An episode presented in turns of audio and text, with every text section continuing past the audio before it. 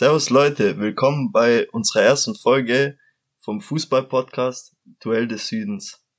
Ich bin der Oskar, bin 25 Jahre alt, bin Verfahrensmechaniker, arbeite in der Produktion und äh, ich bin großer VfB-Fan und schaue in jeder freien Minute, die ich Zeit habe, Fußball. Genau. Und jetzt spiele ich den Ball rüber. Danke, Oskar. Ich bin der Tim. Ich bin auch 25, bin Student und mache gerade meinen Master. Und ich äh, schaue auch eigentlich Fußball, seit ich denken kann. Spiele jetzt gefühlt seit seit ich sechs oder sieben bin, spiele ich im Verein Fußball. Ich bin Mitglied bei Bayern im Verein seit 2009, glaube ich schon.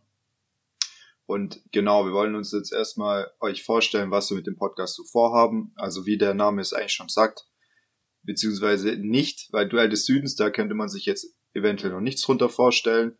Der Name ist einfach so zustande gekommen, weil wir eben Oscar VfB-Fan ist, wie er euch später noch erzählen wird, und ich Bayern-Fan. Und da spricht man eben vom Duell im Süden oder Duell des Südens oder vom Südgipfel. Das waren alles so Namen, die wir uns überlegt haben. Letztendlich ist es jetzt Duell des Südens geworden. Und eben kommt dann noch hinzu der Fußball-Podcast, einfach, dass man Bescheid weiß, in, worum es hier in dem Podcast geht. da war auch schon der erste Voice Crack. Aber wir haben jetzt eh schon versucht, 15 Mal hier diese, dieses Intro zu sprechen und es ist einfach so komisch, wenn man das noch nie gemacht hat, äh, in so ein Aufnahmeprogramm reinzuschauen. Also Oskar, erklär uns du mal, wie du bist, wie bist du eigentlich VfB-Fan geworden? Also ich bin VfB-Fan geworden in erster Linie durch meinen Dad und weil ich hier aus der Region komme. Ich war mit fünf, glaub's, erst in meinem Stadion mit dabei und seit da hat mich direkt die Leidenschaft gepackt. Und ja, der Verein halt auch. Die letzten Jahre waren ja leider nicht so von Glanz geprägt. Ja, immerhin seid ihr wieder aufgestiegen. Genau. Wie bist du eigentlich Bayern-Fan geworden, Tim? Ja, also bei mir ist es bisschen anders. Ich meine, ich komme ja auch aus der Region, aber bei mir hat es nicht zum VfB-Fan gereicht, sondern äh, äh, ich kann mich noch gut dran erinnern, dass mein Vater immer bei so einer Altpapier-Sammlung äh, mitgemacht hat. Und das ist jetzt auch dumm, wenn man dann an Bayern denkt, aber also da das hat er mir dann so, es passt schon, sagst du, ja, okay merke ich mir. Also der hat dann äh, so Sticker mitgebracht, die er halt gefunden hat. Und es war halt damals, glaube ich, Olli Kahn. Ich weiß nicht, ob es noch Ballack war oder so. Da war ich, glaube ich, vier oder fünf. Und seitdem bin ich eigentlich Bayern-Fan, auch durch meinen Dad. Der ist halt auch Bayern-Fan. Also man merkt auf jeden Fall, wo der Einfluss bei uns herkommt. Und ja, da durfte ich mir auf jeden Fall hier immer wieder einiges anhören, gerade in den jüngeren Jahren im Fußball vom Trainer oder so wie das eigentlich sein kann, dass man hier wohnt, aber nicht den heimischen Verein unterstützt. Und ja, du bist ja eh nur Erfolgsfan und ja, was soll man dazu sagen? Okay, gut, auf die Hinsicht äh, gesehen hatte ich es auf jeden Fall einfacher als Stuttgart-Fan hier in der Umgebung. Aber ich glaube, das ist überall dasselbe. Äh, kommen wir mal zum ersten Thema, das wir für heute rausgesucht haben.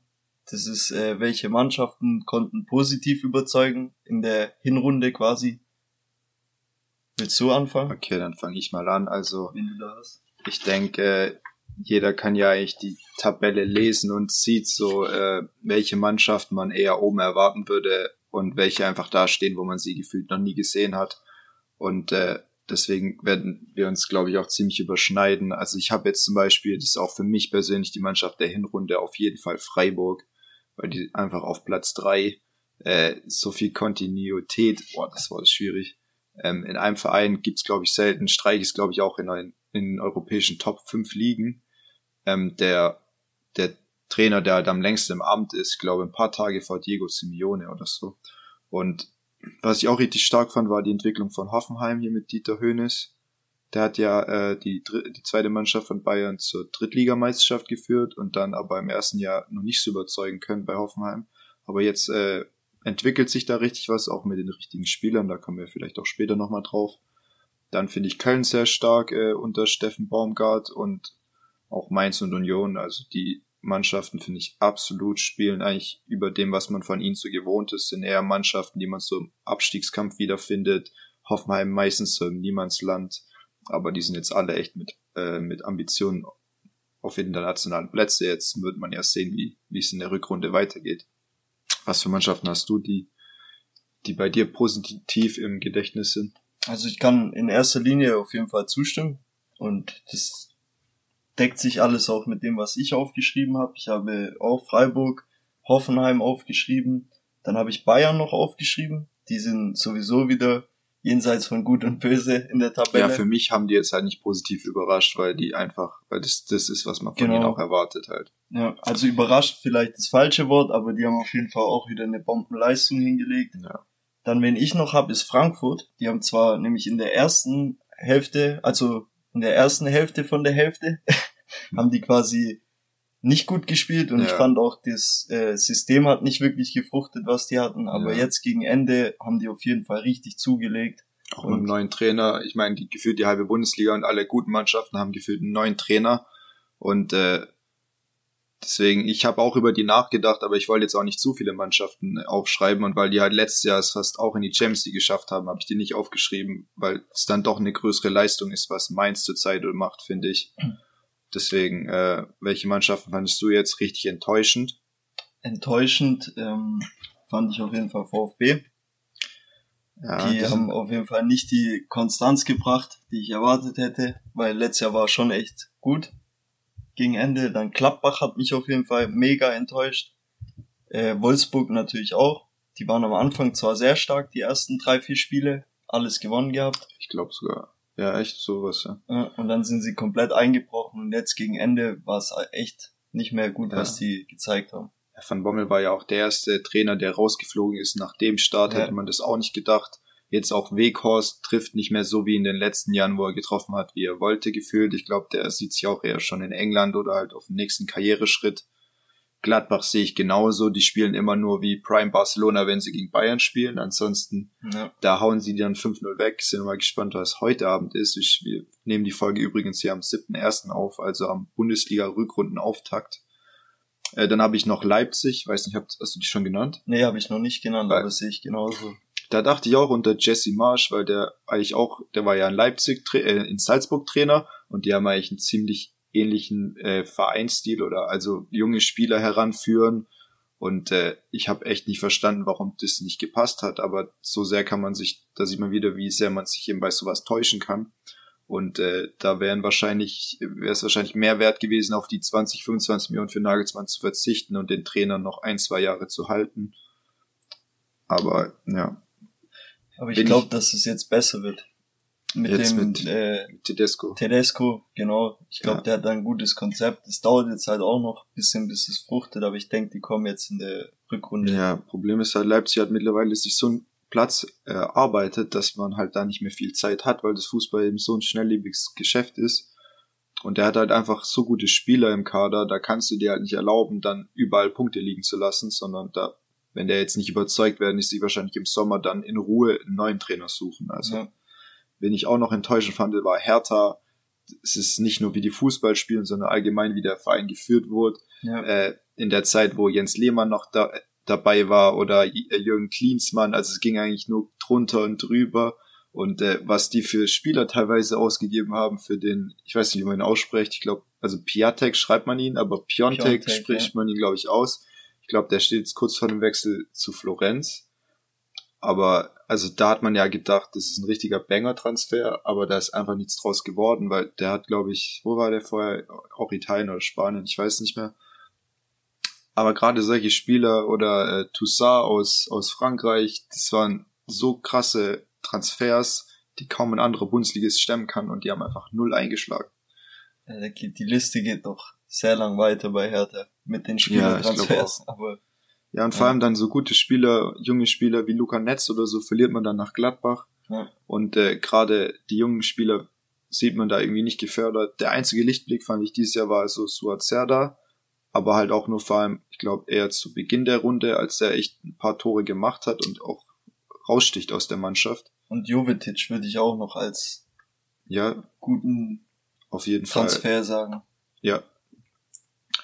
Genau, äh, dann unser nächstes Thema ist, wen findest du jetzt persönlich war dein Spieler der Hinrunde? Mein Spieler der Hinrunde ist äh, Thomas Müller. Mhm. Weil ich weiß nicht, der Typ, der steht einfach jedes Mal an der richtigen Stelle und der macht so viel für das Team und äh, auch Dinge, die man halt nicht direkt auf dem Platz sieht, wo man halt sagt, hey, boah, das sieht schon wieder komisch aus, wie der rumstolpert oder rumläuft, aber der ist so wichtig für das Moral oder für den Moral in der Mannschaft Das ist echt extrem. Das fand, ich, Müller. das fand ich auch geil zu sehen. Äh, das war vielleicht eine der wenigen positiven Sachen, als Fans nicht ins Stadion durften, als du eben gehört hast, wie die Spieler kommunizieren ja. und du hörst die ganze Zeit den Müller, wie er einen Spruch nach dem anderen raushaut, äh, immer das Kommando im Pressing übernimmt und halt die Spieler anfeuert bis zum geht nicht mehr. Da frage ich mich, wie viel da rüberkommt, wenn jetzt halt in einer guten Atmosphäre äh, ein Spiel stattfindet, ob man, ob er das dann lässt, weil das oder ob man ihn trotzdem hört auf, auf ein paar Meter, wahrscheinlich schon. Aber das ist schon erstaunlich. Er hat jetzt auch in der Hinrunde 15 Vorlagen wieder gegeben. Das hat noch nie einer in der Hinrunde geschafft, in der Bundesliga jedenfalls. Und auch fünf Tore. Dann habe ich mir halt noch aufgeschrieben, äh, Lewandowski hat 19 Tore geschossen, Schick hat 16 Tore, der hat ja auch neulich einen Viererpack gemacht. Und Haaland wieder 13, aber der war ja lange verletzt. Aber ja. ich glaube, er hat sogar die beste äh, Torrate pro Spiel.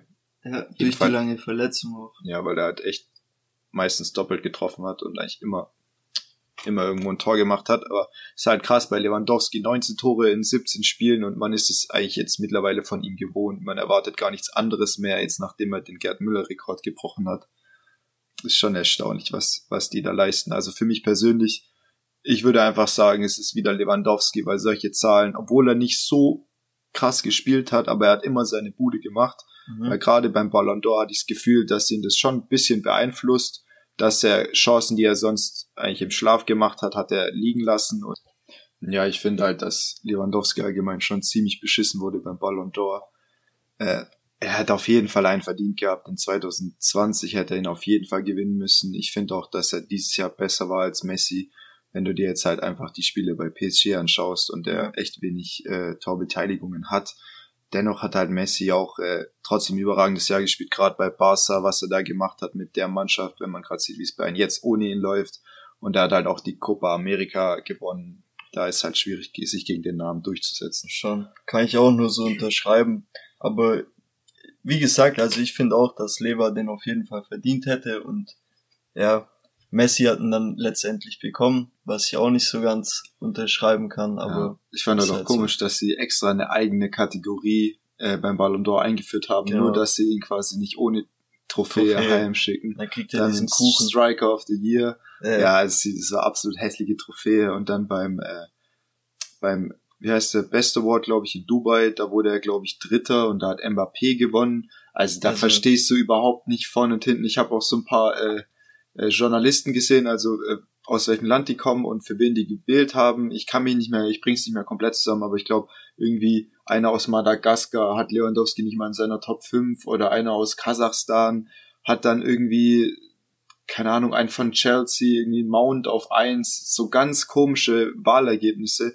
Und da fragst du dich halt auch, äh, also unter welchen Kriterien die Fußball äh, irgendwie bewerten und sowas muss sich auf jeden Fall ändern, finde ja. ich gut, jeder hat ja eine andere persönliche Meinung, auch wenn es bei uns jetzt sich relativ gedeckt hat. Aber ich denk mal, bei gerade so einer Leistung, wie Lever gebracht hat, ich glaube auch 80 Prozent würden sagen, dass zumindest hier jetzt in Deutschland, dass der es verdient hätte. Ja, man hat auch überall gelesen, Lever robbt, Lever robbt, also dass er eigentlich echt da ziemlich beschissen wurde. Aber gut, darum soll es jetzt nicht weitergehen. Äh, unser nächstes Thema ist äh, ein Format, was jetzt keine Weltneuheit ist. Das hört man in vielen Podcasts, einfach nur ein Top 5 Tomat, äh, Tomat, perfekt, Format. Ähm, äh, genau, ob es dann letztendlich fünf werden oder vier, ist dann auch egal. Jetzt geht's erstmal bei der Top 5 um die Top 5 Flops und Top Neuzugänge. Ähm, jetzt eben, wie sie performt haben in der Hinrunde. Ich fange einfach mal mit meinen Flops an. Da habe ich also mit weitem Abstand auf der Eins, weil bei Flops ist mir auch nicht so einfach gefallen, habe ich äh, Daniel Mahlen von Dortmund. Der hat jetzt in 24 Spielen äh, zwei Tore geschossen und zwei Vorlagen, äh, was sich jetzt gar nicht mal so schlimm anhört, aber gerade in der Zeit, wo halt Haaland gefehlt hat und verletzt war, da wer soll da die Tore schießen bei Dortmund aussetzen, noch ein Reus oder halt ein Malen, der ist eigentlich echt, also ein schneller Spieler, auch torgefährlich, gerade in Holland hat er echt alles auseinandergenommen und das hat mich schon gewundert. Man hat 30 Millionen für ihn bezahlt und hat echt nicht das bekommen, ähm, was man sich von ihm versprochen hat, aber es kann sich ja noch alles ändern. Also. Das sehe ich bisschen anders, muss ich ehrlich sagen. Mhm. Also ich habe Malen so eher bei der Kategorie äh, Top reingenommen. Das hört sich jetzt auch komisch an, weil der ja nicht so überperformt hat, aber ich finde, der hat trotzdem mega Wind reingebracht bei Dortmund. Also wenn er gespielt hat, hat er immer ja, halt Geschwindigkeit auf den Platz gebracht, erstens, und zweitens auch äh, halt frische Luft. Also allgemein damit, du hast gesehen, da geht jetzt was, das ist wieder Auftrieb da. Mhm. War meine Meinung. Also ich habe den nicht negativ gesehen. Der, klar, der hat nicht überperformt, der braucht auch noch eine Weile, bis er ist oft so bei Spielern, wenn die dann das erste Jahr da sind, die brauchen, bis die richtig durch sind. Absolut, ja, da hatten wir auch schon aber, genug bei Bayern, zum Beispiel Sané, genau. das ist auch wieder ein anderer Fall, aber absolut, ich habe es jetzt halt in Relation zum Preisschild und zu den Erwartungen, okay. fand ich den halt schon eher, dass er underperformed hat. Gut, dann kann man es verstehen, zum Preis natürlich, ja. ja mein nächster Flop wäre jetzt André Silva, bei dem lief es halt echt unter Marsch gar nicht. Jetzt unter Tedesco hat er, glaube ich, schon ein paar Mal getroffen. Hat jetzt wie viele Tore? Acht Tore in 25 Spielen ist auch nicht so schlecht, aber wenn du überlegst, wie er bei Frankfurt auch 28 Tore geschossen hat, was echt unglaublich ist, das bei Frankfurt in der Bundesliga zu schießen. Und äh, ich glaube, er vermisst Kostic sehr als Vorbereiter. Mhm. Aber bei Leipzig hat man dann gedacht, ja, mit, ne, mit dem Trainer, mit den Spielern, da sollte, sollte ja auch was ähnliches drin sein. Hat er bis jetzt noch nicht bestätigen können. Nee, hat er noch nicht. Aber wie gesagt, wie du auch schon gut gesagt hast, der Kostic fehlt ihm zum äh, Vorbereiter. Ja, von dem hältst du jetzt nicht so viel, gell? Nee, also ich muss sagen, bei Frankfurt gefällt er mir mega. Was davor war, da will ja, ich einfach keinen Kommentar dazu abgeben. ja.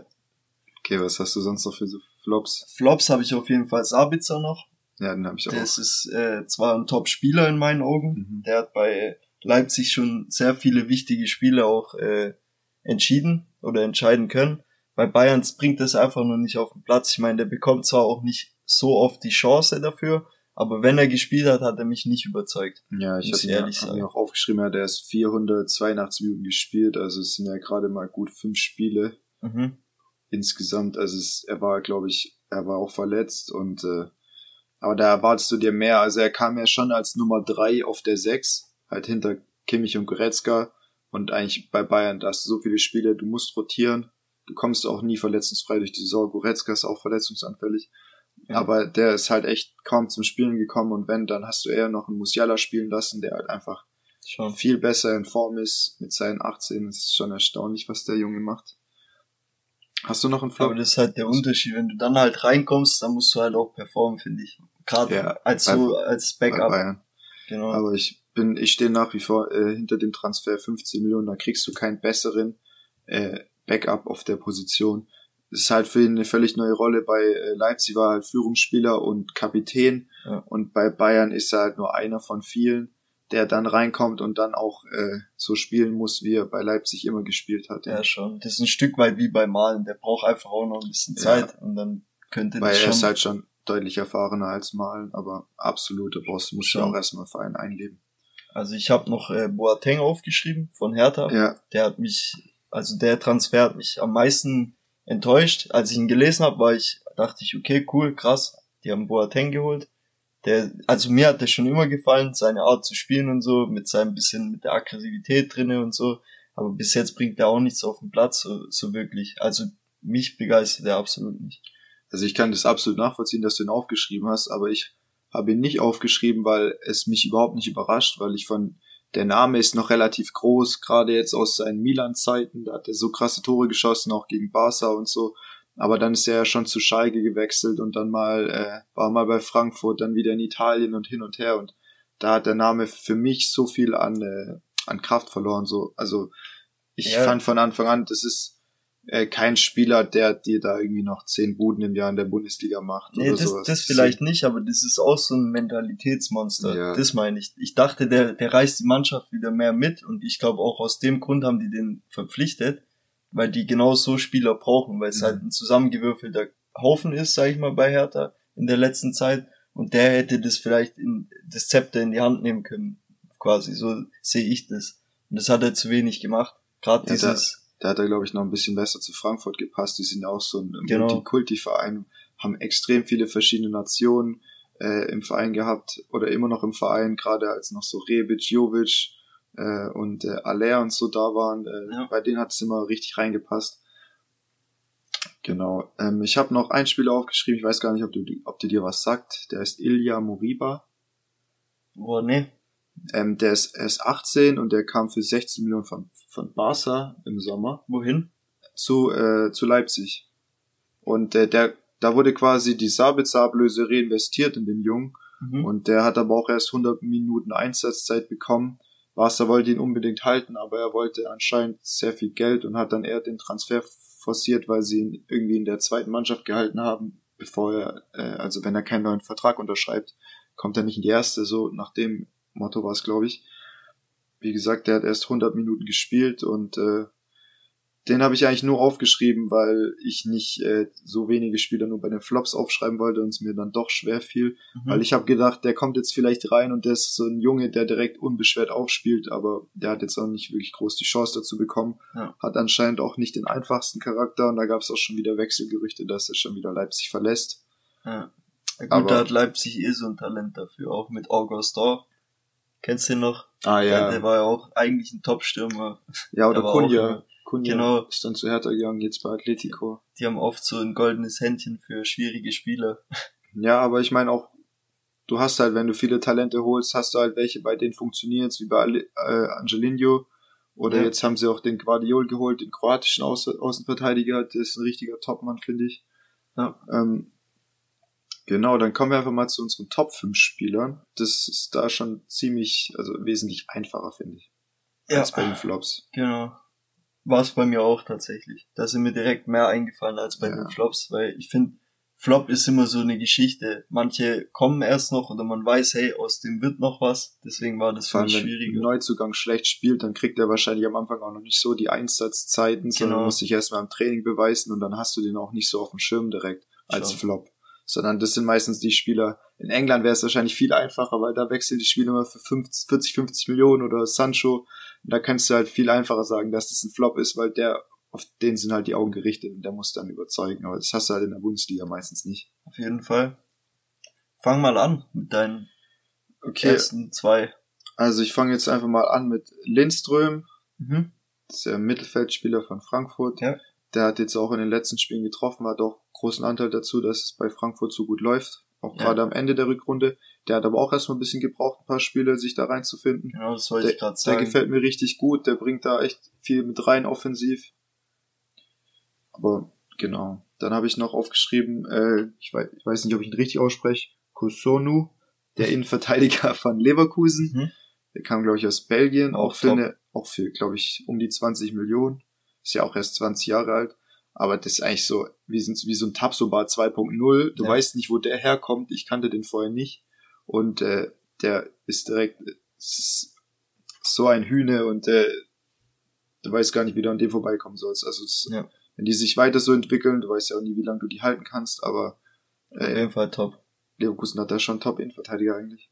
Ja, das sehe ich ähnlich. Also muss ich ehrlich sagen, der hat schon gute Leistung gebracht. Bei mir ist ganz klar äh, Gregor Kobel. Das hat jetzt nicht nur mit der Stuttgarter Vergangenheit ja. zu tun, aber ich habe auch eine Statistik gelesen, dass der dieses Jahr sogar vor Neuer steht mit äh, den gehaltenen Bälle oder die Punkte pro Minute wird da ausgerechnet von einem Goalie. Okay, das ist ja immer schwierig bei Bayern. Äh, kannst du ja nicht so viele Stellen aufs Tor schon, kriegen. Außer jetzt vielleicht letzte Saison, die Abwehr gar nicht da war. Aber der ist für mich ein Top-Transfer, muss ich ehrlich sagen, weil der bringt die schon weiter, weil gerade Dortmund auch immer wieder Torwartprobleme hatte. Gerade auch mit äh, okay. Birki, Hitz ja. und Genau. Ja, die haben es mit den Schweizern im Tor. Richtig. Und jetzt haben sie mal einen guten. ja, ich finde den auch nicht schlecht. Der, ich habe den jetzt nicht bei mir in die Liste reingepackt, weil ich, äh, weil ich da nicht wusste, wie ich Torwart zu den anderen bewerten soll, aber gebe ich dir absolut recht. Ja. Ähm, der nächste, den ich noch habe, ist Avonie äh, von, äh, von Union. Union, der Stürmer. Ist eigentlich kein richtiger Neuzugang, weil er vorher schon ausgeliehen war, aber jetzt ist quasi erst die Ablöse mhm. geflossen der hat halt neun Tore gemacht in der Runde für Union und das ist halt echt viel für so eine Mannschaft. Mega. Meine, vor allem für, für so kleinere Mannschaften, wobei Union sich jetzt echt etabliert hat als die beste Mannschaft aus Berlin. Auf jeden Fall. Was auch eine ziemliche Schande ist für die Hertha, wenn du überlegst, wie, wie die Möglichkeiten sind im Verein und, und gerade gerade das Finanzielle. Aber top, wie die das machen. Ja, ich finde auch den äh, Eisern Union absolut geiler Verein. Die Stimmung da, die Fans. Ja wir sind damals abgestiegen gegen die. Deswegen ja. kann ich das gut beurteilen.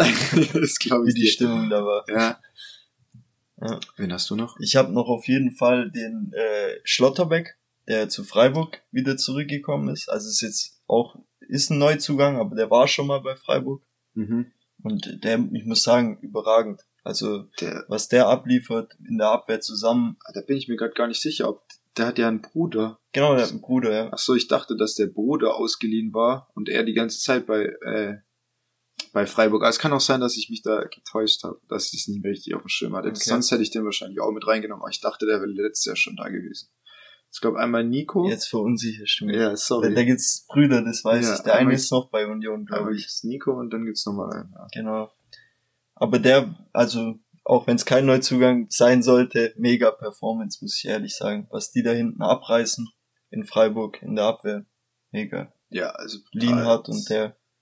Was die für ein Kollektiv auf, als Team haben, ey, also mit Grifo, ja. Höfler und wie sie alle heißen, das ist schon krass, was die, was die da aufgebaut haben. Ja. Dann habe ich noch den äh, Wittmer von Mainz aufgeschrieben. Der gefällt mir auch recht gut mhm. als Neuzugang, muss man sagen. Er ist auch gleich gut angekommen dort. Und gerade Mainz ist ja auch jetzt, sage ich mal, eine Mannschaft, die für mich auch überperformt hat. Also wo ich jetzt nicht erwartet habe, dass sie so weit oben mitspielen oder halt, dass sie sich so leicht tun.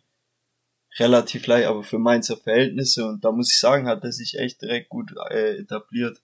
Und dann habe ich noch einen VfB-Spieler tatsächlich. Ach was, wirklich? Ja, und zwar Ito. Das mhm. ist äh, der japanische Defensivspieler? Defensivspieler, ja. genau.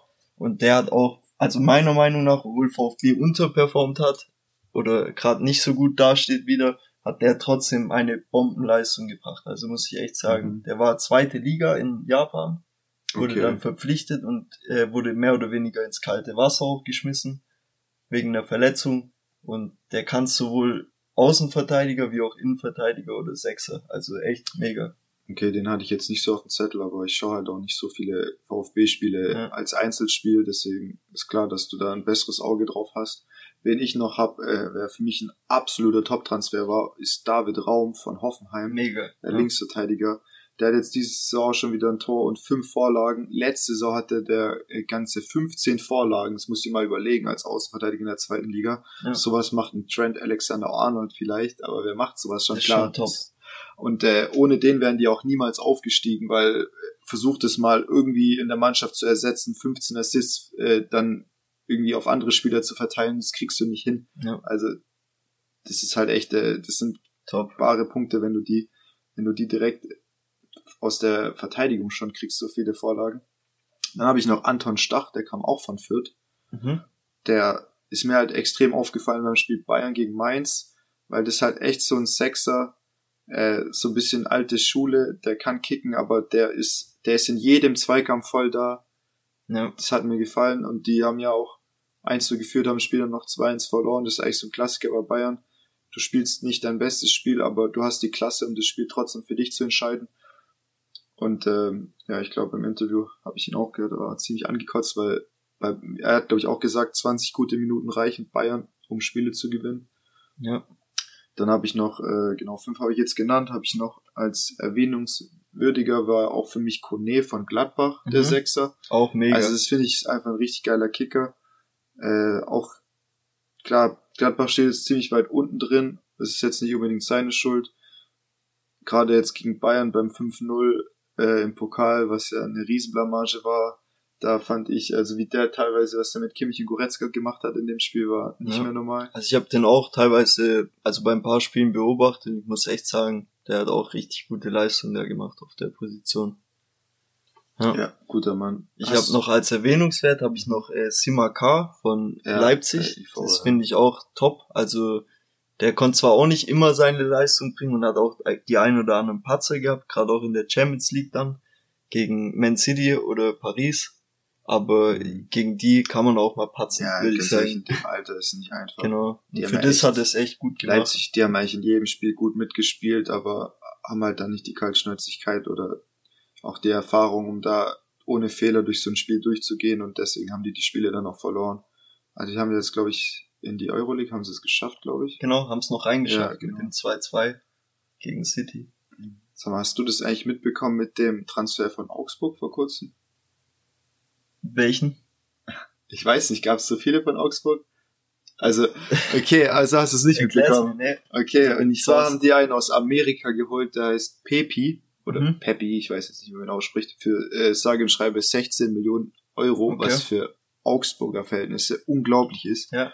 Habe ich auch direkt gelesen, dass es direkt die Gerüchte gab, war das sowas wie damals mit Gnabry und Bayern, dass der Bayern irgendwie die äh, Finger im Spiel hatte bei dem Deal. Aber es soll anscheinend nicht so sein. Äh, Augsburg hat äh, auch einen amerikanischen Investor, was ich vorher auch nicht wusste. Mhm. Und das ist jedenfalls ein 18-jähriger Stürmer vom, von Dallas kam der. Okay. Das soll ein richtig gutes Talent sein und bin ich mal gespannt, weil 16 Millionen ist halt schon eine Hausnummer. Es wurde auch äh, mit Bonuszahlungen kommen, glaube ich, noch dazu. Also wurde auch 20 Millionen berichtet. Da bin ich auf jeden Fall mal gespannt, was der auf den Platz bringt, weil ich glaube, Augsburg, die haben jetzt auch den Dorsch geholt. Ja.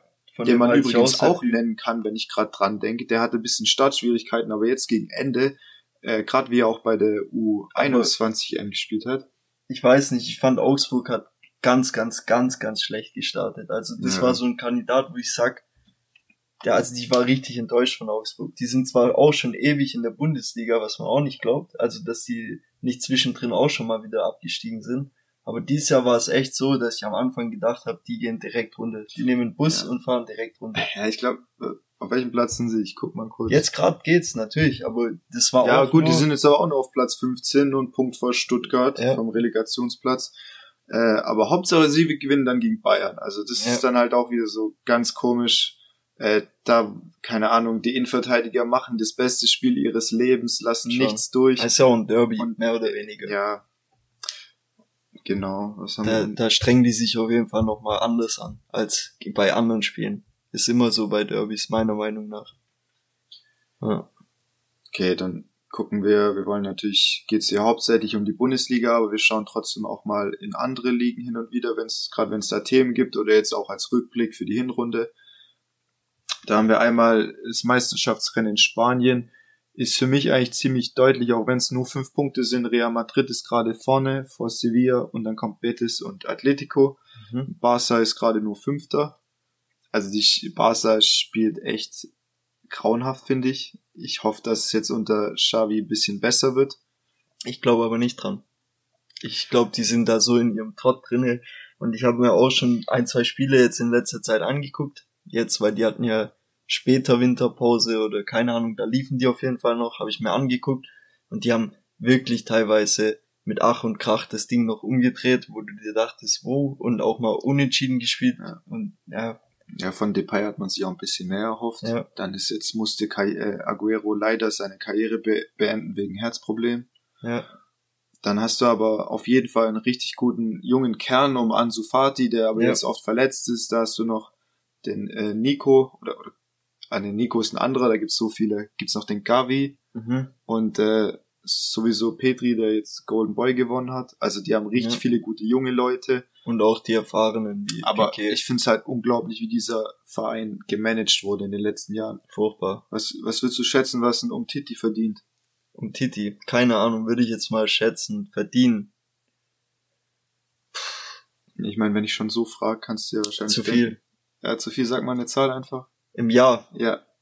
Ich habe keinen Anhaltspunkt, aber ich sag 10 Millionen. Ah, das Ganze kannst du noch mal drei nehmen. Okay. Der verdient 15 Millionen netto. Okay. Also wenn es stimmt, aber man, ich habe es in mehreren Quellen gelesen. 15 Millionen netto, also so 30 Millionen brutto circa.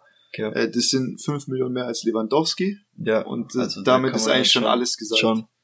Es ist wirklich unglaublich. Dembele verdient auch genug, will jetzt aber anscheinend äh, 40 Millionen Euro jährlich haben für seine Vertragsverlängerung. Aber ganz ehrlich, wenn ich jetzt gerade bei Barca wäre, dann würde ich das auch fordern, weil es wäre gar nicht schlimm, wenn ich woanders lande. Ja. Also, ja, das macht Sinn. Klar, wenn er jetzt, wenn er jetzt von Xavi auf jeden Fall Teil des Projekts ist für die Zukunft, dann ist es was anderes. Aber ich habe auch das Gefühl, Dembele hat keine große Vereinsverbundenheit äh, jetzt mit nee. Barca. Deswegen würde ich da auch wahrscheinlich viel Geld fordern und mir dann eher die Angebote von aus der Premier League anhören. Auf jeden Fall. Und auch spekuliert, ob der zu Bayern geht, falls Koman nicht verlängert.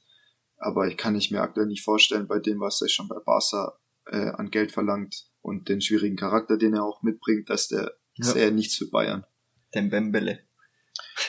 Genau, also was ich richtig krass finde, ist ja als wie Vinicius Junior auftritt bei, Mega. bei Real ja, und eine starke Performance und Benzema sowieso, den muss Benzema, man immer erwähnen. Der hatte, glaube ich, ein Jahr, wo es mal nicht ganz so lief, aber das ist auch eigentlich so mit Lewandowski so der konstanteste Stürmer im letzten Jahrzehnt fast. Auf jeden Fall. Es ist unglaublich, was der Mann macht und auch was der am Ball kann.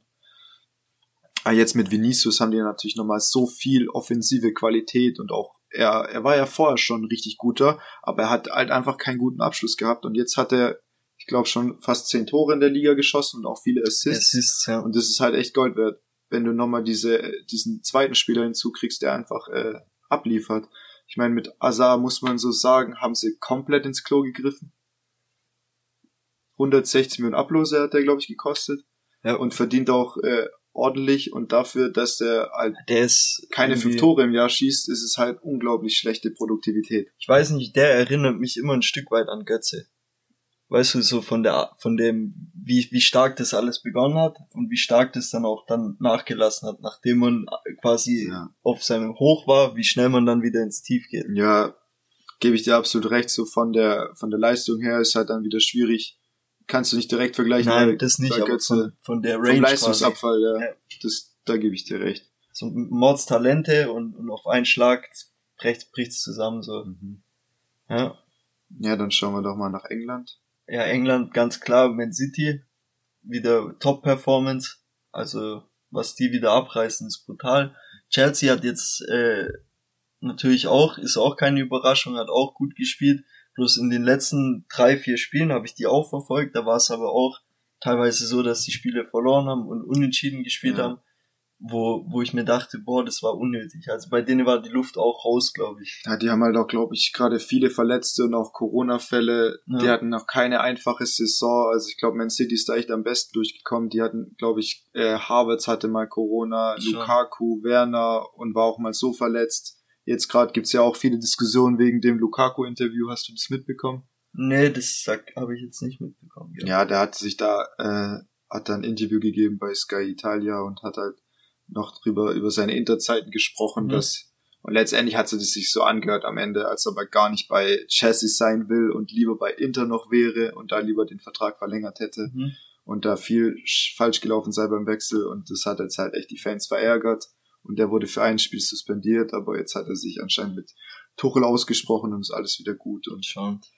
Man weiß ja auch im Endeffekt nicht wirklich, was da immer dahinter steckt. Also warum was ja, gesagt klar, wurde und so. Absolut. Aber klar ist auch das zu schulden mit diesem Leistungsabfall und so oder mit diesem nicht Konstanz, dass die einfach auch viel mehr Spiele haben wie in der Bundesliga. Also die Premier League allgemein ja. und halt auch nur drei Wechselmöglichkeiten. Ja, das ist auch krass. Das ist, macht viel aus. Das ist auch voll der Nachteil, wenn du überlegst, dass die ganze Europa eigentlich fünf Wechsel zur Verfügung hat das, und du eh schon keine Winterpause hast, genau. dass du dann noch die zusätzliche Belastung hast. Du siehst ja auch hier, die haben jetzt die letzten fünf Spiele nur eins gewonnen, Chelsea. Ja. Und Man City rasiert die Liga durch mit einer Konstanz. Das ist nicht mehr normal. Jetzt auch schon wieder zehn Punkte Vorsprung. Was ich krass finde, ist einfach Manchester United. Das ist ja. so das Barcelona von England. Ja, so. du hast eigentlich vor der Saison gedacht, war rangeholt, Genau. Äh, Ronaldo geholt, Sancho geholt. Ich meine, wer ja. soll die denn aufhalten oder beziehungsweise wie sollen die denn nicht im Meisterschaftsrennen dabei sein? Cavani, der immer gut ist für ein Tor, Joker-Tor oder so. Ja. Ja, der hat auch recht gut gespielt, aber der Transfer von Ronaldo hat ihm halt komplett den St äh, die Steine in den Weg gelegt. Ja. Er kriegt kaum noch Einsatzzeiten. Aber Rangnick will ihn trotzdem nicht gehen lassen. Also er ist trotzdem noch ein wichtiger ja. Spieler für ihn. Da bin ich auch gespannt, wie es weitergeht, ob die sich fangen oder. Ja, ja. aber Ronaldo trifft trotzdem gefühlt wie er will. Ja. Also jetzt nicht in der Dimension wie Salah aktuell, aber er macht trotzdem seine Buden. Mega. Was beachtlich ist, so wie es da gerade läuft. Aber ich denke, das wird jetzt auch sich stabilisieren. Sancho spielt wieder mehr. Der hatte unter Solskjaer ganz schlechte Karten. Mhm. Hab ich den Namen gerade richtig ausgesprochen? Ja, war richtig ja, gut. Okay, ja. top. Aber was ich auch ziemlich krass finde, ist, wie Arsenal sich gesteigert hat. Gerade, ja. ich glaube, die sind, glaube ich, mit drei Niederlagen die Saison gestartet. Jeder hat gedacht, wo gucken die denn da hinten ja. rum? Und ich habe neulich das Spiel gesehen, Arsenal gegen Man City. Äh, Arsenal hat wieder Arsenal-Dinge getan und hat noch verloren am Ende, 2-1. Aber, Aber die haben mich so krass beeindruckt, was die für Fußball spielen mit Oedegaard, dann der Martinelli, was ein geiler Kicker über außen. Dann haben die, äh, rechts haben die ja, wie heißt der, Saka. Mhm. Also echt Bambi, richtig, richtig gute Truppe und dann haben wir noch Smith Rowe auf der Bank, der hat auch schon richtig viele Tore gemacht dieses Jahr. Also da könnte echt was gehen. Da wird jetzt auch berichtet, dass sie an Vlaovic interessiert sind. Mhm. Von Florenz. Florenz, ja. Maschine. Anscheinend sollen sie irgendwie 55 Millionen bieten plus äh, Ich glaube, an dem sind, sind so viele ja. Mannschaften noch zusätzlich interessiert. Ja, ich weiß nicht, ob Arsenal sich durchsetzt, aber ja. Wir werden sehen. Ja, auf jeden Fall. Also der kann sich gefühlt aussuchen. Ich glaube, der hat noch zwei Jahre Vertrag, ja. also bis 2023. Und äh, den will wahrscheinlich jeder im Sommer jetzt schon holen, weil es dann einfach die Konkurrenz zu groß ist, wenn jeder ihn ablösefrei verpflichten könnte. War aber eine gute Einleitung zur italienischen Liga, oder? Zu der Serie A. Absolut. ich meine, es wurde jetzt auch schon berichtet, dass er irgendwie ein Lewandowski-Nachfolger irgendwann sein kann, aber ich hoffe eher, dass Lewandowski verlängert und die Geschichte sich damit schnell erledigt hat. Ja weil der Mann wird einfach seine Tore weitermachen. Ja, in Italien ist es eigentlich so mit am spannendsten in Europa. Ja. Inter hat nun einen Punkt Vorsprung, hat aber noch ein Spiel weniger. Milan finde ich auch geil, die Entwicklung in den letzten Jahren. Ja. Die Mischung aus Jungspielern und, äh, und aus mega erfahrenen wie Ibra, Ibra Kier oder so. Haben jetzt auch Donnarumma ablösefrei verloren. Ja. Aber Theo Hernandez auch so einer der besten Linksverteidiger auf jeden Fall auf der Welt. Neapel war geile Truppe am Anfang sehr, sehr stark. Die hatten ja, ich weiß es jetzt gerade aus dem Kopf nicht, aber mindestens sechs Spiele ohne Niederlage, ich ganz glaub, am Anfang. Die sind richtig glaub, krass. Fast alles gewonnen. Genau, die ja. sind richtig krass gestartet und äh, hatten dann halt eben mega Verletzungspech mit ja. zwei, drei wichtigen Spielern und auch eine Langzeit verletzt und seitdem sieht's wieder nicht so toll aus, wobei die jetzt auch gestern gegen Juve 1-1 gespielt haben. Das was habe ich auch, jetzt gar nicht mitbekommen. Ja. Gestern am Donnerstag wusste ich nicht, dass er überhaupt Fußball Ja, ja, Italien spielt auch wieder, ja. Nee, ja, aber die glaub, sind auch echt nicht schlecht. Die haben ja jetzt Lorenzo Insigne verloren genau. an Toronto. Da verdient er anscheinend 11,5 Millionen netto pro Jahr. Ja. Das hätte ihm natürlich sonst auch keiner gezahlt, außer vielleicht China oder sowas. Ist auch halt ein wichtiger aber Spieler gewesen. Der hat da jahrelang seine Leistung gebracht, echt. Ja. Also aber was krass ist natürlich wieder Juventus, äh, die haben so gefühlt bisschen den Abstieg kopiert von Milan damals. Ja. Die waren klar nicht ganz so dominant wie Milan damals, aber jetzt haben sie natürlich Ronaldo verloren, weil ihm das da wahrscheinlich auch nicht mehr gefallen hat, weil da einfach keine Erfolgsaussichten bestehen. Und in der Kabine ist auch das ein oder andere Mal schon äh, laut geworden ist, einfach weil, weil da auch keine richtige Chemie im Verein mehr vorhanden ist ich weiß auch nicht, was ich richtig von Juve halten soll. Sie haben jetzt noch Delikt oder so, so richtig Top-Leute, junge. Ja, aber die haben schon noch die ein oder anderen. Die haben schon noch ein paar Kracher. Äh, von Chiesa halte ich Chiesa, extrem viel. Der war bei der EM auch richtig geil. So einen könnte ich mir auch extrem gut bei Bayern vorstellen. Also vom Spielertyp her nicht vom Transfer, weil das ist absolut unrealistisch. Kann ich mir auch beim VfB vorstellen. Ja. ja, als, wie heißt er als Nico äh, González Ersatz. Ja, genau. Ja. ja, aber die ist ja auch gut performt bei Florenz. Ja, echt, den habe ich noch gar nicht so richtig verfolgt. Also ich krieg nur mit, dass Vlaovic gefühlt alle Rekorde bricht. Und genau, durch Nico. Nein, Spaß. ja. Nee, kurzer Insider. Ich bin großer González-Fan. Der war ja beim VfB und der ist jetzt zu Florenz gewechselt. Deswegen hatten wir es gerade davon. Ja. Okay, äh, genau, dann kommen wir eigentlich mal an so das letzte Kapitel von unserem Kapitel, sage ich schon. Zu viele Hausarbeiten geschrieben. ja, schon. Zu viel studiert. ja. Kommen wir noch ein bisschen zu einer Prediction für die Rückrunde. Ähm, genau, wer denkst du wird Meister? Ja, ist ganz klar Bayern. Ja, sind wir uns einig. Sind wir uns einig. Brauchen wir nicht viel Ich denke reden. auch nicht, dass Dortmund hat einfach nicht die Konstanz und vor allem nicht die Abwehr, äh, um, äh, um eben alle Punkte mitzunehmen. Und es macht beide eben äh, fast gegen alle, ja. außer jetzt gegen Gladbach oder gegen Augsburg, mal so Ausrutscher. Wie du es gut gesagt hast, ist die Konstanz einfach das Wichtige. Und äh, auch wenn Dortmund mithalten kann vom Kader und auch im direkten Vergleich Absolut, und alles, ja. Finde ich mega, aber die haben einfach nicht die Konstanz über die komplette Saison gesehen. Die haben immer wieder Spiele, wo die, ja, wo die eben das nicht auf den Platz bringen. Da, da muss sich dann nur die Maschine verletzen, Haaland, und schon ja, dann ist, die einfach, dann ist 50 Prozent der Mannschaft eigentlich weg. Genau, und deswegen allein aufgrund dessen, durch die Konstanz und durch das, dass wenn ein Spieler fehlt, ist einfach Bayern im Vorteil, weil die haben eben so viele, die das kompensieren können, wenn mal ein Levi fehlt oder so, da haben sie noch einen Chupo. Ja, ich meine, gerade wie sie jetzt gegen Hertha verloren haben, das war echt unterirdisch und da finde ich, als wie man sich die Viererkette angeschaut hat, das war äh, Schulz, ja. Witzel, äh, dann hat noch Mounier, nicht ich weiß gerade nicht mehr, wer der war. zweite Innenverteidiger war, aber das ist eher eigentlich so so hinteres Tabellenfeld vom vom ja. Niveau her. Wenn halt einfach deine erste Garde verletzt ist, wenn Hummels, wenn Akanji nicht da ist, wenn Guerrero fehlt, Schon. da finde ich eigentlich interessante Gedanken, warum sich äh, Dortmund nicht mehr um David Raum bemüht hätte, weil der hätte vom Spielertyp auch perfekt dahin gepasst, Auf jeden ich, Fall. Ja. mit seinem Offensivstil.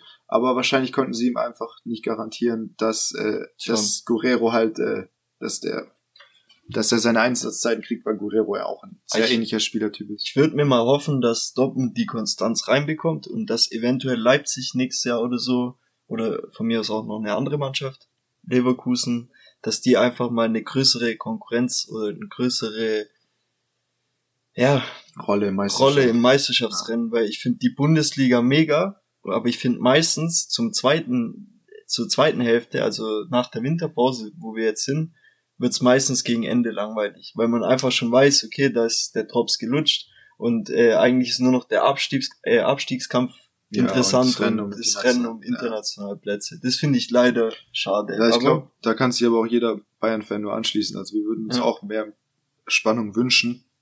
Natürlich freut man sich immer, wenn es zum besseren, äh, besseren Ergebnis von seiner Mannschaft führt, aber äh, es muss jetzt auch nicht unbedingt sein, dass wir schon im März äh, geführt die Meisterschaft sicher haben. Und es Ja. sind dann halt dann doch schon wieder sechs Punkte. Also okay, dann kommen wir mal zu den Absteigern. Da habe ich aufgeschrieben, also da muss man auch muss man kein Fußballexperte für sein, äh, irgendwie Fürth und Bielefeld ins Rennen zu schmeißen. Fürth, denke ich, ist ganz klar, haben nur fünf Punkte.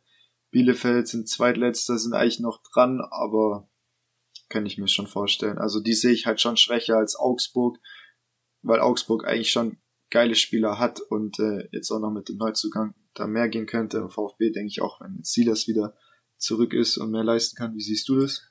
ich bin da seit dem Abstieg, also es waren ja jetzt schon zwei, Vorsichtiger. vor kurzer Zeit bin ich vorsichtig Ah, mit okay. Aussagen. Aber ich muss sagen, ich hoffe, die packen es natürlich. Haben jetzt auch Kalajdzic wieder zurück, also Ja. der Top-Stürmer beim VfB. Ich denke, die werden es packen, aber VfB ist halt auch immer wieder gut, gerade für so Dinge jetzt gleich im ersten Spiel wieder Fürth bisschen Luft zu machen. Da, weißt du, Aufbaugegnermäßig, dass Mhm. Fürth wieder das Land riecht und sagt, boah, wir haben jetzt wieder drei Punkte oder so. Dafür ist der VfB immer bekannt. ja. Aber ich, ich hoffe, die packen's. Wenn Hinspiel ich noch, sie 5-0 gewonnen, oder? ja, ja, das war Das- gleich das erste das war 5-0. krass, ja. Da dachte ich wieder, oh, es geht Richtung Europa. Und so schnell fliegt man Ja. wieder runter. Das ist hier im Schwabenland immer sehr extrem, dieses, die Höhenflüge oder auch dieses bodenlose, ja, Fass. Aber was ich auch sagen muss, wenn ich noch auf jeden Fall mit ins Rennen schicken würde, ist auf jeden Fall äh, Augsburg, wo du zwar sagst, dass die es packen, jetzt auch mit dem Neuzugang und so. Ich bin allerdings kein großer Fan von dem Trainer, weil der einfach auch schon beim VfB war und ich da gemerkt habe, der hat kein richtiges Konzept gehabt. Also ist meine persönliche Meinung. Ich würde sagen, dass die auch noch auf jeden Fall mit unten Luft schnuppern. In, Im Abstiegsrennen. Ja, absolut. Also kann Ja. ich mir auch vorstellen. Ich habe jetzt auch keinen dritten aufgeschrieben, weil ich denke, dass die äh, Relegation das Spiel wieder für sich entscheidet gegen die zweite Liga, Mhm. wie so häufig. Und äh, ich finde es halt auch einfach schwierig, weil jede Mannschaft gefühlt kann einbrechen. Bochum hat jetzt 20 Punkte, weißt du auch nicht. Werden die irgendwie jedes Spiel verlieren und dann bist du so schnell wieder unten drin. So schnell kannst du echt gar nicht gucken. Ja. Deswegen ist echt schwierig. Internationale Plätze, wen siehst du da jetzt gerade im, gerade in der Champions League? Champions League auf jeden Fall. Wie viele Plätze sind es? Vier. Ja, für, also einer ist äh, schon Ist ja safe weg, mit Bayern, ja. wir haben ja Meister gesagt. Dortmund Ja. würde ich äh, an, ja, an auf jeden Fall Champions League sehen. Dann kommt es drauf an. Leverkusen hat mich richtig enttäuscht, gerade gegen Frankfurt und so. Muss ich sagen, die werden es aber, denke ich, schon packen. Und danach würde ich sogar Leipzig noch mit reintun, weil ich glaube, die machen, haben jetzt einen mega Lauf in ja der ich weiß gar Rückrunde. nicht, wie viele Punkte Rückstand haben sie?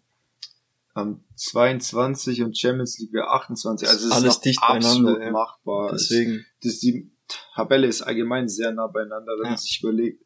Äh, Freiburg mit 29 Punkten Dritter und äh, selbst in. Bielefeld, ja, 16 Punkte. Also es ist trotzdem noch dicht beieinander. Ja. Fürth ist halt weg. Gut, weg von Gut und Böse, also jenseits ja, von Gut und Böse, aber komplett, ja. wer weiß. Ja, ich habe jetzt noch Leverkusen, denke ich auch. Also ich finde halt Würz ist ein, so einer der geilsten deutschen Kicker, die wir aktuell haben. Auf oder gerade die halt nachkommen mit Musiala zusammen Richtig oder. Adeyemi. Also der macht echt Bock äh, zuzuschauen. Bin aber mal gespannt, wo der irgendwann landet. Da gibt's auch schon Gerüchte, dass Rangnick an dem großes Interesse hätte für Man United. Ich glaube, der würde auch gut reinpassen. Zu Manu. Ja, das finde ich immer schwierig zu sagen. Das ist jetzt auch bei Harvards nicht der perfekte Einstieg, wie man sich gewünscht hätte. Ja. Aber er hat es toll im Champions League Finale gemacht und damit auch die Hater wieder ja. Und ich habe noch Hoffenheim, weil ich den auch irgendwie gönnen würde jetzt. Ja, also du hast quasi Hoffenheim und ich habe Leipzig gesagt. Ja, weil genau. ich glaube, Hoffenheim ist auch immer so eine, ich würde es denen auch gönnen, gerade weil die auch äh, ja dieses Jahr eben halt mal eine Konstanz haben, was die halt sonst nicht haben. Und ich finde auch einen guten Fußball spielen. Aber bei denen kann ich mir sehr gut vorstellen, dass die wieder in der Rückrunde einbrechen. Ja, also es wäre eigentlich so eine Mannschaft, die ein bisschen prädestiniert dafür ist. Ja. Eigentlich auch Leverkusen. Die waren jetzt nicht so gut in der Hinrunde, vielleicht spielen die beste Rückrunde gefühlt. Äh, das Jahr davor wurden sie, glaube ich, fast Herbstmeister, haben dann noch verloren gegen Bayern und dann hat Bayern ihnen doch noch die Herbstmeisterschaft ge gestohlen. Und das ist ja. so eine Mannschaft, die hat immer eine gute halbe Runde, aber nie konstant. Du bringst halt nie ja. komplett auf den Rasen, das ganze Jahr. Genau. Ich, wen ich noch reinwerfen will, ist auf jeden Fall Freiburg. Ich meine, die haben zwar schon so überperformt in der Hinrunde und ich glaube auch nicht, dass es denen gut tun würde, so in der Champions League oder in, ja. in der Euroleague zu spielen, aber ich denke, Euroleague sind sie auf jeden Fall mit dabei. Weil die spielen so eine krasse Saison und ich glaube auch nicht, dass die sich's nehmen lassen.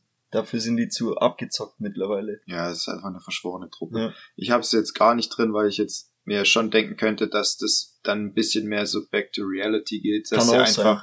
Dass sie immer noch ihre Punkte holen, aber dann letztendlich irgendwie auf Platz 7, Platz 8 landen. Das wäre ja dann theoretisch auch internationale Plätze mit der Conference League. Mhm. Für Conference League habe ich jetzt auch gar niemand aufgeschrieben, nee. weil ich den Wettbewerb zum einen ziemlich unnötig finde und zum anderen da die halbe Liga drin sein könnte, weil ja. es ist auch, du kannst doch nicht tippen, wer auf 8 kommt. Dann ja, könnte klar. jetzt der 15. noch draufkommen. Kann auch, ja, ja genau. 15, Oder der zweite, sogar noch. Das ja. ist unmöglich zu tippen. Ich habe jetzt für die Euroleague halt noch Leipzig und Frankfurt, weil Frankfurt mhm. jetzt relativ äh, konstant ist eigentlich über die letzten ein, zwei, drei Jahre und da auf jeden Fall eine Rolle spielt und Leipzig, äh, die werden auf jeden Fall noch nach oben kommen. Es war vielleicht auch ein bisschen naiv, weil es sind nur sechs Punkte, vielleicht schaffen sie es echt noch in die Champions League. Das ist echt nicht äh, ja, ausgeschlossen. Absolut machbar. Das glaube ich auf jeden Fall, dass sie das packen. Außer Hoffenheim zieht weiter so durch, aber ja. werden wir sehen. Ja. Was denkst du, wer wird Torschützenkönig?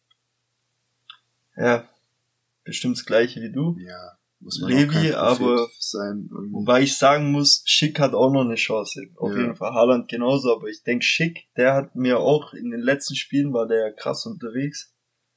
Hat in glaube drei Spielen sechs Tore gemacht.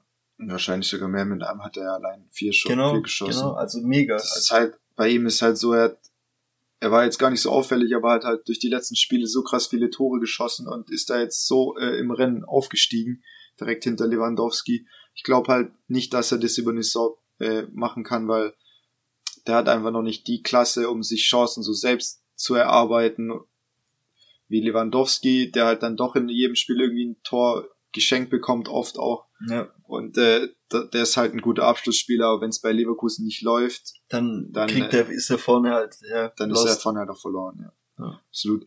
Haaland könnte ich mir auch vorstellen, dass er es macht, weil wenn der mal äh, seinen Lauf hat, dann schießt er jedes Spiel zwei, drei Tore und der ist halt der Man to go bei Dortmund. Ja. Und bei Bayern, da kann es mal sein, man gewinnt 4-0 und Lewandowski schießt kein Tor, und, sondern Sané, Müller und Gnabry. Ja, das schon. ist halt krass, wie du da die Tore verteilen kannst auf die Leute.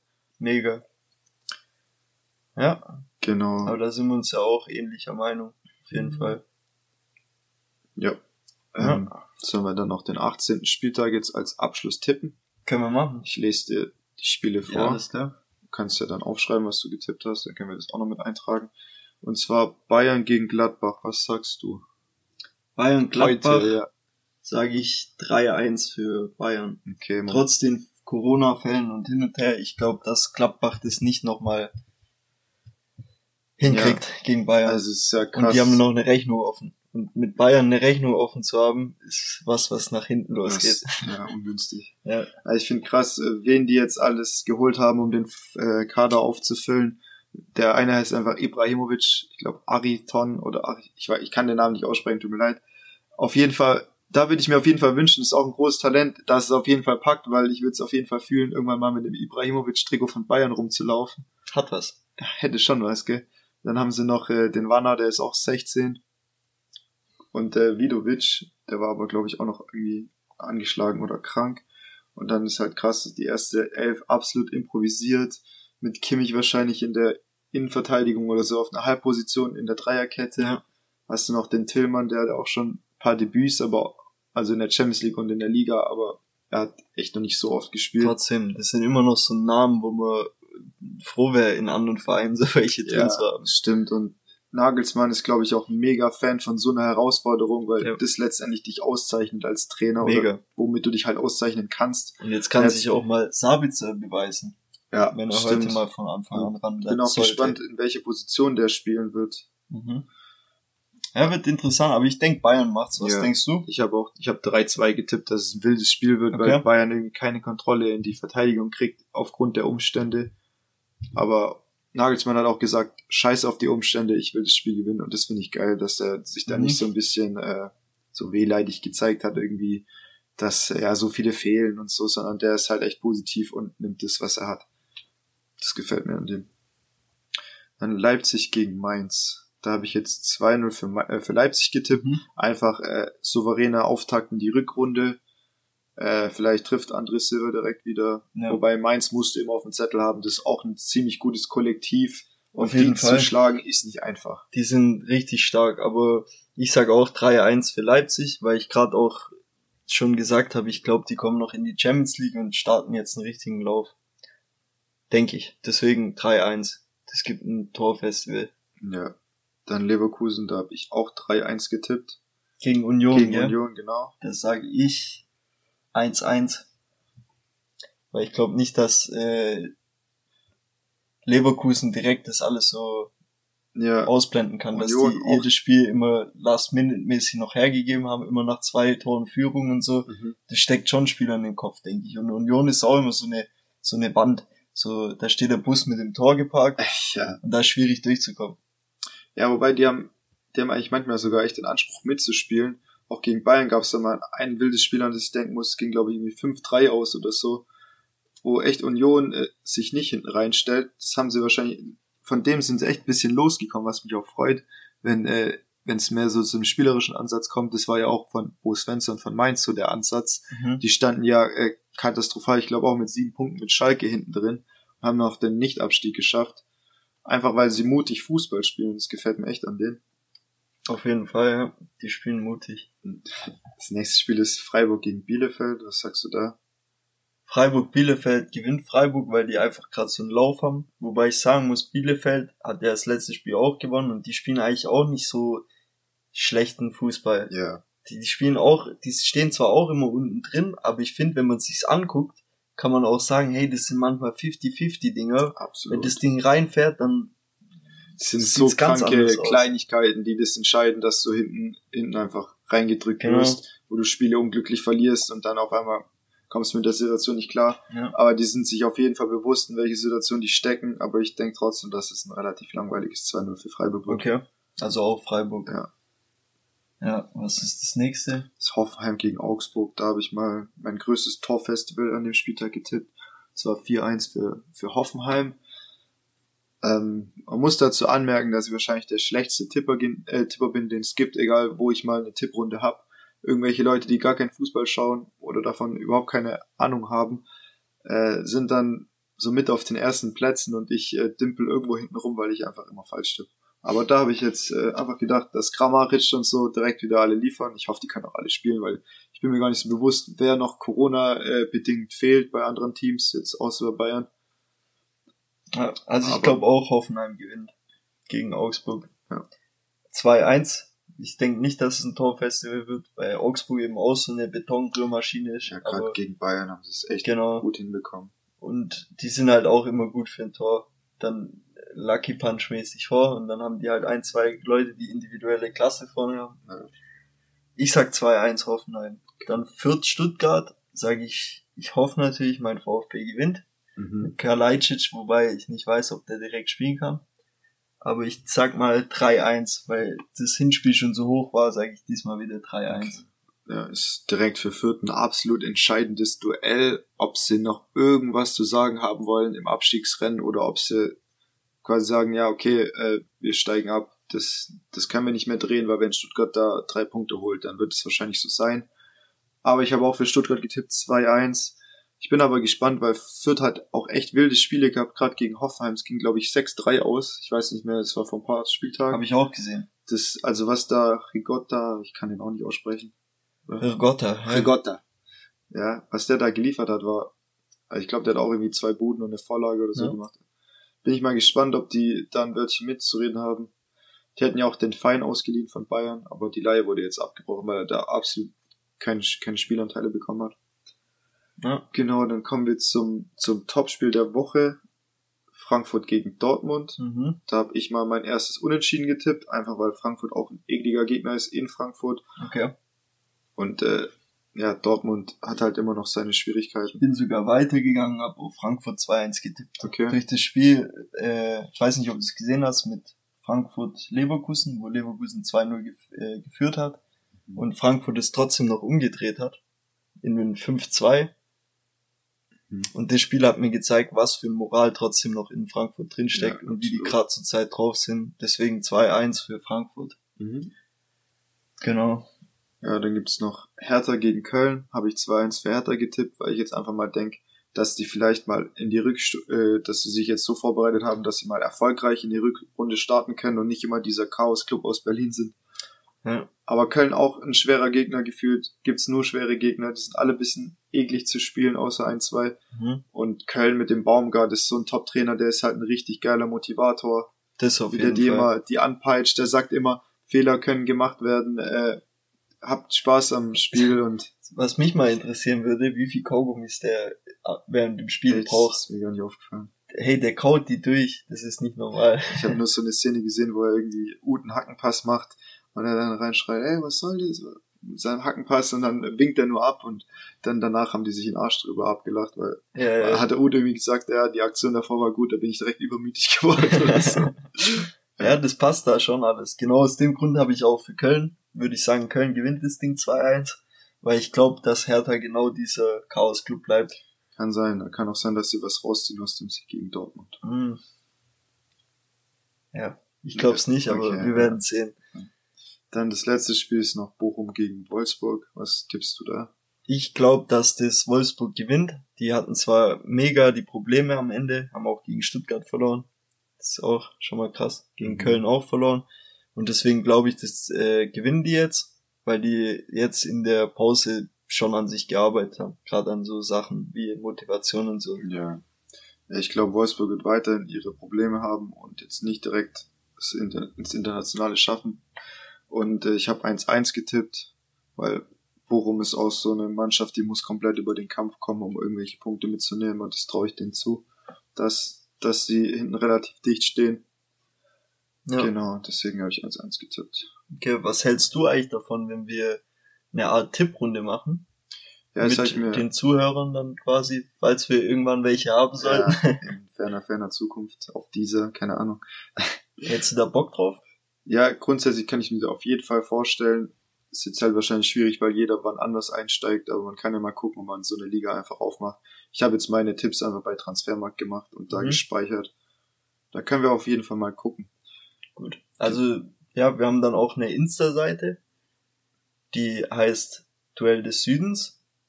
Wir können das auch unter dem Podcast dann nochmal drunter schreiben. Da könnt ihr da auch mal reingehen. Da können wir ja das dann machen mit dem Kick-Tipp oder so. Also genau, da können wir auf jeden Fall dann Bescheid geben, ob wir eine das Tipprunde, machen. ihr könnt auch Ob schreiben, ob ihr das wollt, wenn jemand zuhört.